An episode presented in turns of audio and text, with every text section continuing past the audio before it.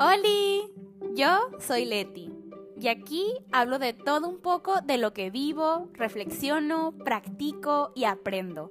Así que agárrense, porque pensando con amor ando.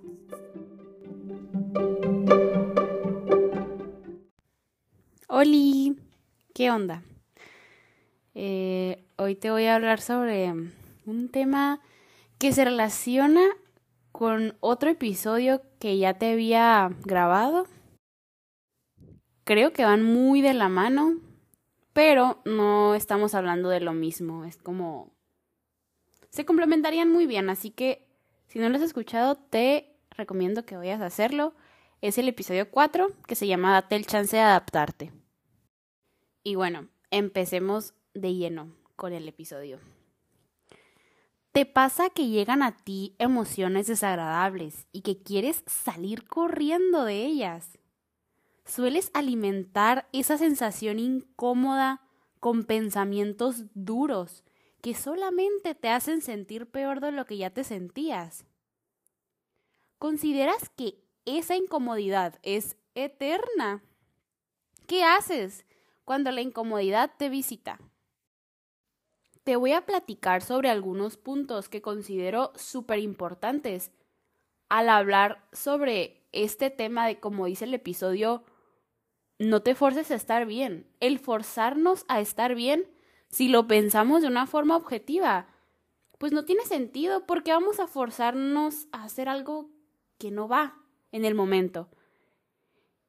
Y en la práctica ya es otra cosa, y muchas lo sabemos, que nos aterra no estar bien.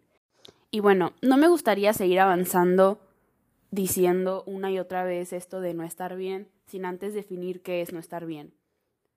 Por esta ocasión, con esa frase me estoy refiriendo a aquellos estados emocionales que son incómodos de sentir, como lo son la frustración, el aburrimiento, la ira, el miedo, la tristeza, la decepción o la ansiedad. Si bien creo que pueden haber tantos motivos por los cuales caigamos en alguno de esos estados emocionales, sí creo que hay un concepto que al tú experimentarlo, sí o sí vas a caer en alguno de esos estados emocionales incómodos y que muchas veces son percibidos como negativos. Antes de continuar, haré un pequeño paréntesis, aprovechando que relacioné lo incómodo con lo negativo al hablar de las emociones, yo me referiré como cómodas y como incómodas. Porque no creo, personalmente no creo, que una emoción sea negativa simplemente porque sí. Son, o sea, las hemos considerado negativas porque son incómodas de sentir y porque no hemos aprendido a lidiar con ellas, no hemos aprendido a sentirlas les huimos. Pero creo que si nos relacionáramos de una mejor manera con ellas, no las pondríamos como las malas de la película. El claro ejemplo de que las emociones no son buenas y malas, o negativas y positivas, es la película de Intensamente de Disney, que si no la han visto se las recomiendo muchísimo. Que básicamente nos dice, nos enseña que cada emoción tiene una función. Como tal, las emociones no vienen a enfadarnos, a hacernos la vida imposible, no vienen para que les huyamos, vienen para que nos sentemos con ellas y les preguntemos qué ocupan, qué necesitan de nosotros. En mi experiencia no ha sido nada fácil el sentir mis emociones dándoles a todas la bienvenida, sin hacer esta diferenciación entre las que se sienten bien y las que no se sienten tan bien. Y llevo diciéndome este cuento de que cada una tiene una función y que cada una me enseña algo y cada una es valiosa e importante, que cada una merece su espacio y tiempo y energía. Y aún así les sigo huyendo a algunas de ellas. Entonces, no importa lo que sepamos, es cuestión de práctica. Y práctica y práctica.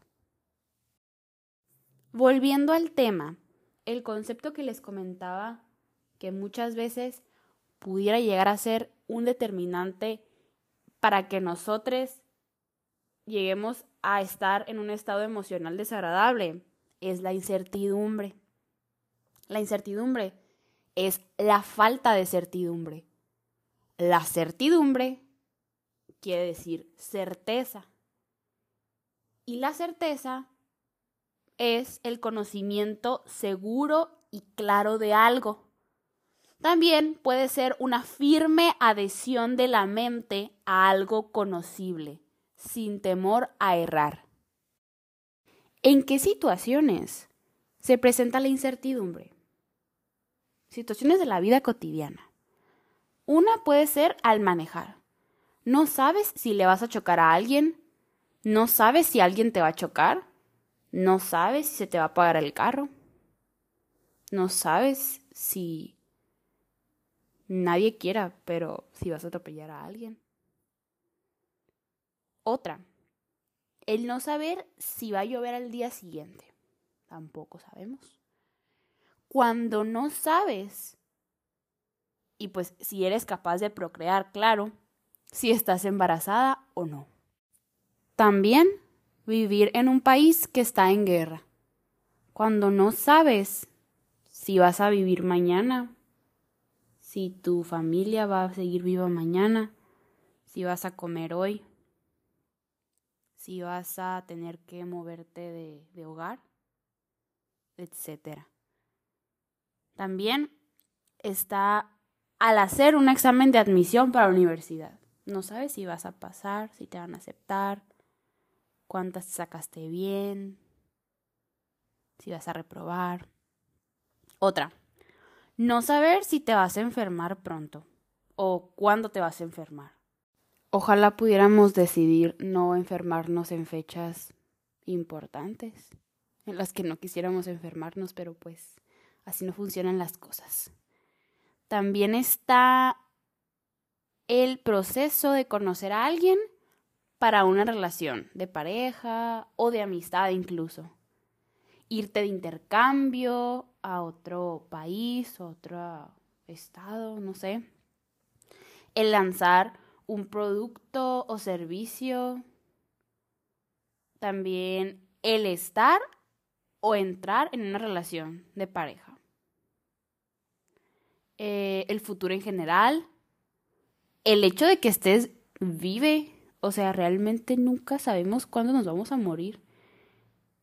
Y damos por hecho que vamos a vivir mucho. O bueno, dependiendo de nuestra edad, como que le vamos calculando, pero eso no lo sabemos. También al comprar un boleto para ganarte la lotería, pues no sabes si te lo vas a ganar. Y bueno, así se ve un poco la incertidumbre, la cual ella, su presencia, no forzosamente va a involucrar un estado emocional incómodo, pero la mayoría de las veces sí. Ahora, hay otro concepto que me parece importante navegar, que es la incomodidad. La incomodidad es la falta de comodidad. La comodidad es la cualidad de cómodo. Y lo cómodo es lo conveniente, lo oportuno, lo acomodado, lo fácil y lo proporcionado. Ahora, ¿cómo se relaciona la incomodidad con la incertidumbre? puesto que la incertidumbre es la falta de certeza. Ante eso, la persona percibe que hay una falta de control, que hay duda, y es por eso que se siente incómoda.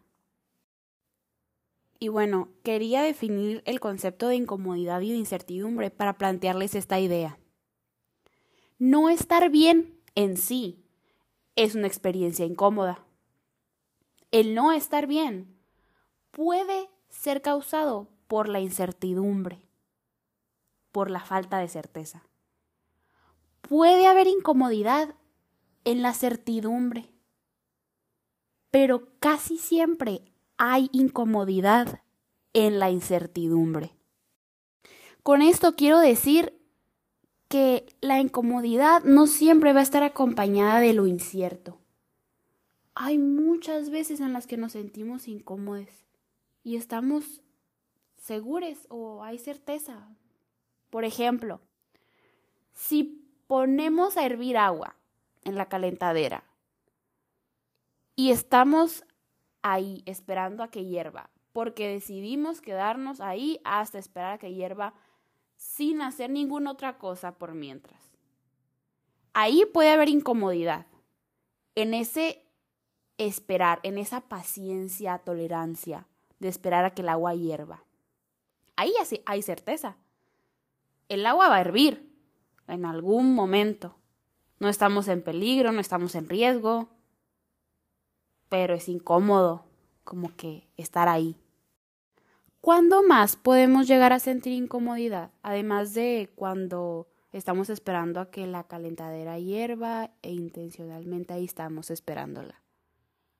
Cuando estamos con alguien y hay un silencio y resulta incómodo, a lo que le decimos mucho silencio incómodo.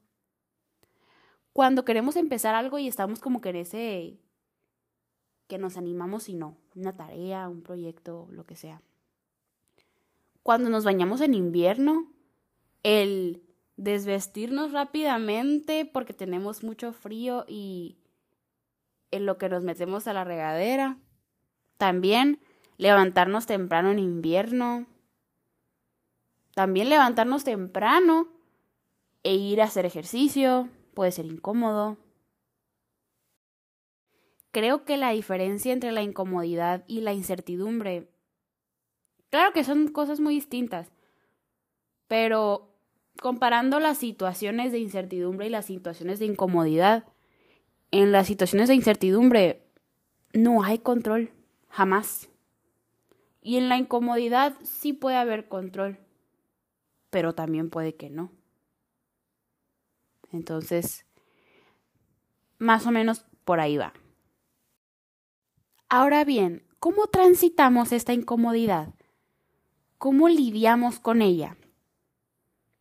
Me gustaría mencionar que los puntos que les voy a decir los obtuve de una psicóloga que admiro mucho, que creo que ya la he mencionado en algunos episodios, que se llama Ana Arismendi, para que la busquen a ella. Eh, ahora sí. Primero que nada, respira y siente siente la emoción, siente la incomodidad. No, no, tanto la emoción de, ay, ¿qué emoción estoy sintiendo? No, observa, observa la incomodidad que estás sintiendo y respira. También puedes nombrar mentalmente qué sientes en el cuerpo. Es una forma de observar esa incomodidad. ¿Cómo están tus hombros? ¿Cómo están tus manos? ¿Cómo están tus pies? ¿Cómo está, no sé, tu, tu cuello? Después de enfocarte en tus sensaciones corporales y observarlas, checa lo que estás pensando. Seguramente tus pensamientos están alimentando esa incomodidad y la están haciendo más prolongada. Puedes dejar de prestarles atención y, y tu energía a esos pensamientos que magnifican la incomodidad. Puedes cambiarlos por decir estas frases en tu mente. Va a pasar, respirar me ayuda, yo puedo con esto, etc. Eso sería aplicable ya en la situación de incomodidad que estás experimentando. Pero tú también puedes practicar más esto sin que sea espontáneo, sin que la vida te ponga en esa situación. Tú puedes ponerte la situación para practicar este como músculo de lidiar con la incomodidad. Puedes hacer algo que ya haces y que sabes que es incómodo de una forma más intencional, de una forma más presente. Por ejemplo, bañarte cuando hace frío. procura observar cada parte de tu cuerpo. Está tensa, está relajada.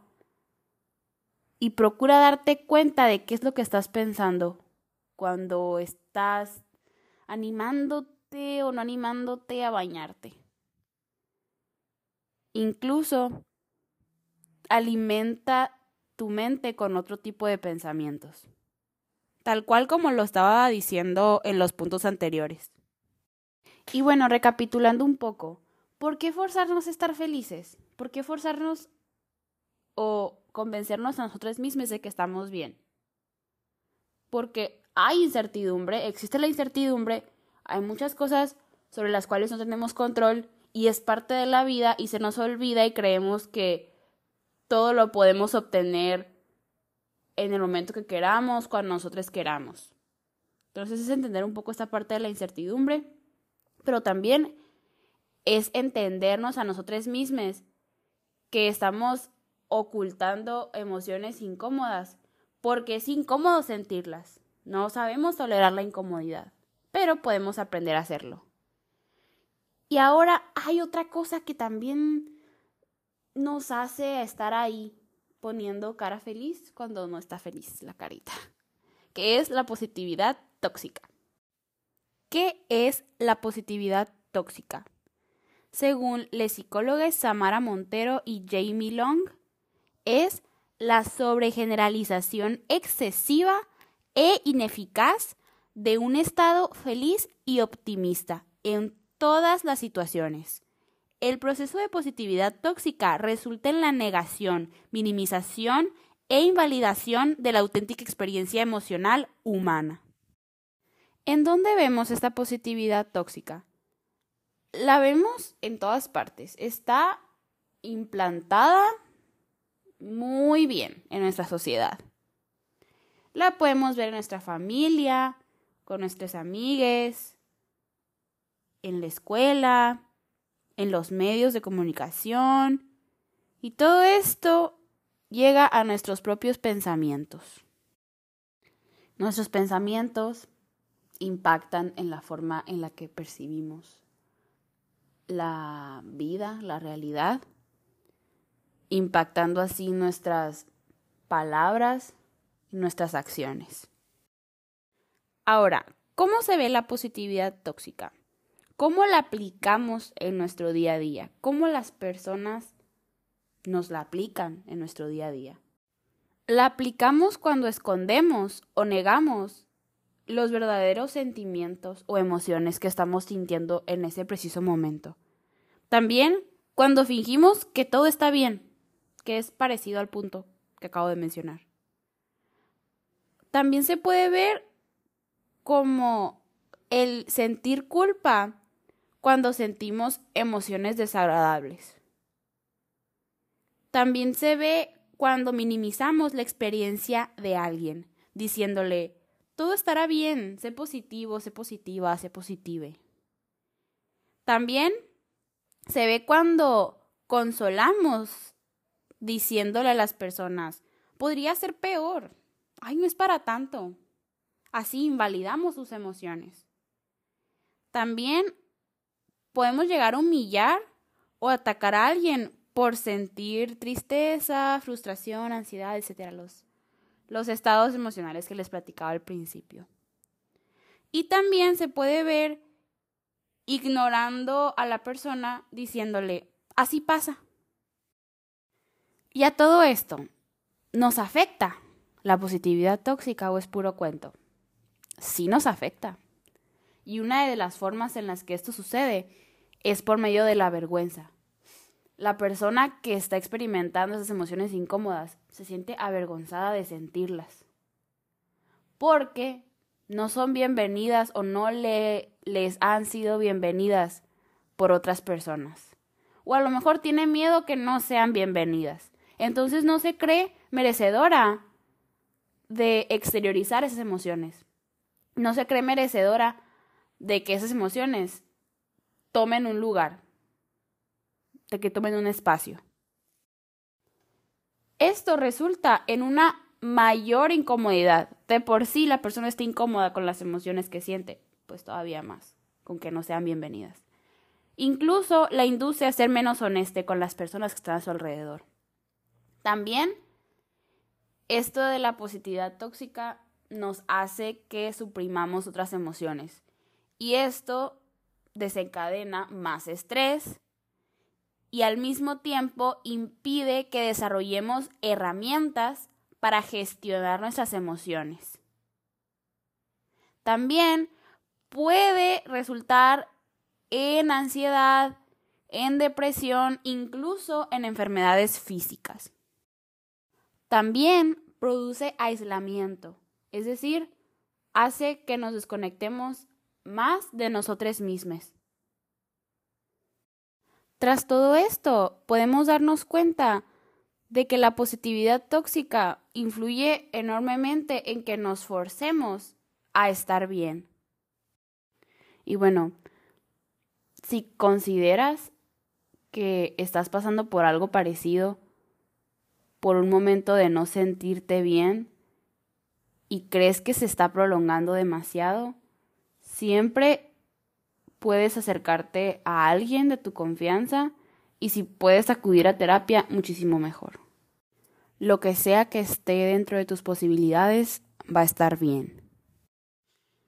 Y bueno, soy fiel creyente de que hay poder en nuestros momentos bajos. Creo que son valiosos, que están llenos de enseñanzas, si las sabemos ver, y que son merecedores de nuestra atención y energía. Muchas veces ni queremos darnos cuenta de que estamos pasando por un momento así. Lo evitamos a toda costa y lo cubrimos con otras cosas. Pero incluso cuando estamos conscientes de que no estamos bien, aún así le, le corremos o queremos como que ya aprender la lección y otra vez volver a estar bien. Yo te recomiendo que al estar transitando por algo así, primero que nada y lo más difícil, es el paso más difícil. Siente. Siente esa incomodidad, siente esas emociones desagradables. Siente el desgane, siente lo apagada que está tu luz en ese momento. Obsérvala. Te aseguro que cuando sea el momento de que esa luz encienda, se va a volver a encender. Paso 2. Reflexiona. Escríbelo, platícalo, lo que tú quieras. Y paso 3. Si es posible, en base a tu reflexión, acciona. Si es necesario, claro, ¿no? También. Hay algo que me gustaría remarcar y es que es muy probable y es válido y es normal que retrocedas. Que, que avances, pero que luego retrocedas. Que, por ejemplo, primero sientas y luego reflexiones y luego vuelvas a sentir. Y luego acciones. Y luego reflexiones otra vez. Y luego vuelvas a sentir. Y en sí, déjame decirte que no estás retrocediendo. Te dije que estás retrocediendo porque los pasos como te los presenté, pues estás yendo para atrás, pero realmente sigues avanzando y no creas que por volver a sentir algo que creías que ya no ibas a volver a sentir, esa incomodidad, estás retrocediendo. No, sigues avanzando a tu ritmo. Y como no sabes en qué momento vas a cambiar de etapa, no esperes nada de ti ni de tu proceso. Tu proceso es único y no es lineal, y eso está bien, porque esperar nomás te va a traer más incomodidad y más decepciones. Y bueno, ahora te quiero dar algunos tips generales para transitar estos momentos bajos, estos momentos incómodos, que en lo personal me han servido, me han funcionado.